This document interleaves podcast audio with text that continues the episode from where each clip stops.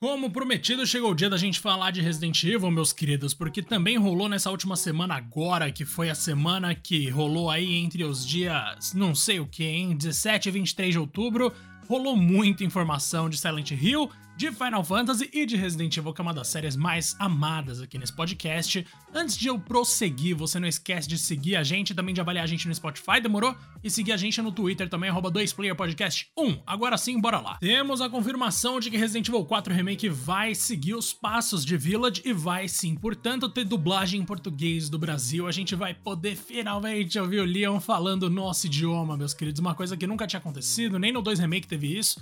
E agora a gente vai ter ali o Leon falando o português bonitão dele, vamos ver como isso vai ficar. E também quero ver se os ganados vão ser dublados, mas eu acho que não. O remake de Resident Evil 4 tá previsto para 24 de março de 2023, então ainda falta um tempinho, mas mano do céu. 2023 tem tudo para ser um dos melhores anos na história dos jogos, assim, sem menos.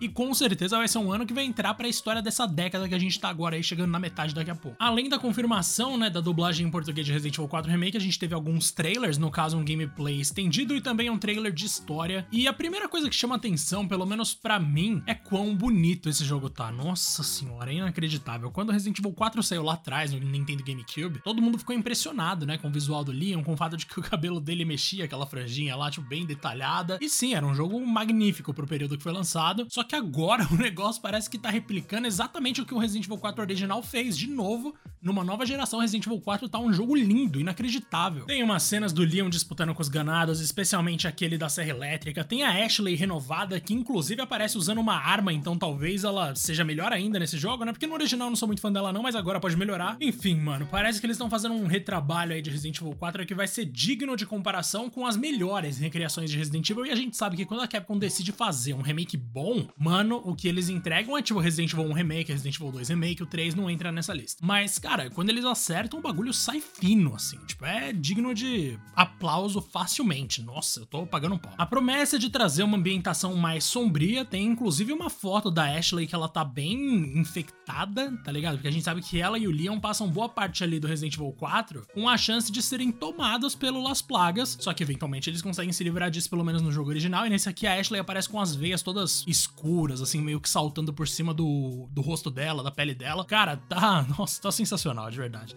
Eu quero ver o que, que vão fazer com a Ashley, porque aquele trecho dela no castelo aquilo pode ser a casa Benevento do Resident Evil 4 Remake. Tipo, mano, é. Meu Deus, esse jogo vai ser incrível. Foi mostrado também um trailer inédito de, do DLC de Resident Evil Village, que é o Sombras de Rose, que é focado na Rosemary Winters, que é o nome da filha do Ethan Winters, que a gente sabe aí o que aconteceu com ele no Village. Não sei o que esperar desse negócio, porque pela primeira vez parece que Resident Evil vai mexer com o sobrenatural mesmo, assim, porque a menina parece que tem super poder. Claro que também tem a desculpa de coisas biológicas, né? Então talvez não seja paranormal coisa nenhuma. Mas interessante, ela vai encontrar aí alguns personagens que não estavam no Village, inclusive um ser invisível chamado Michael, que deve mandar mensagem para ela aí por meio de textos que vão surgir nas paredes e nos móveis.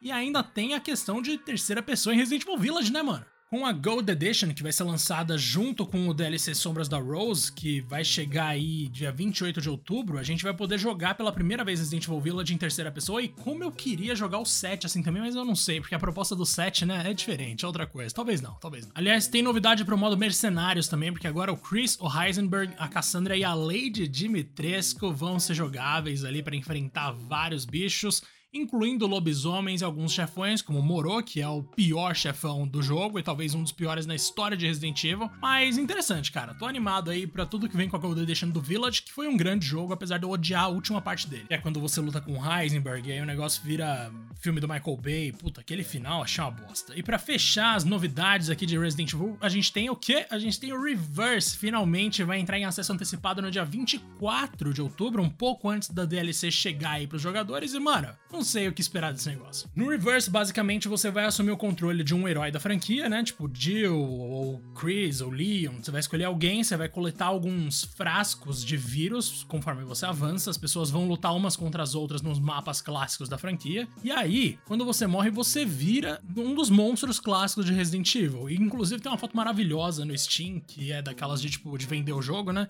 Que é a Jill lutando contra três Nemesis. Mano, é incrível. Então vamos recapitular aqui. Reverse, que é o modo multiplayer multiplayer aí do Resident Evil que vai ser gratuito só para quem tem o Village, mas assim, qualquer edição do Village vale, tá? Se você tem o Village, você pode jogar o Reverse gratuitamente em 24 de março de 2023 em acesso antecipado. Tem o DLC de Resident Evil Village, que é o, a expansão Winters, né, com sombras de Rose ali no meio, que vai chegar em 28 de outubro, quatro dias depois do Reverse, e a gente fecha com o lançamento já mais distante do remake de Resident Evil 4 em 24 de março de 2023. Os fãs de Resident Evil, assim como os de Final Fantasy, têm muito que celebrar nos próximos meses, cara. A gente fica por aqui, não esquece de seguir a gente onde quer que você esteja ouvindo esse podcast, também de avaliar a gente no Spotify, mete aquelas 5 estrelas, demorou, e também seguir a gente no Twitter, arroba 2playerpodcast1, quem sabe você entra no nosso Discord. Agora sim, um grande abraço aí para quem tá ouvindo e até mais.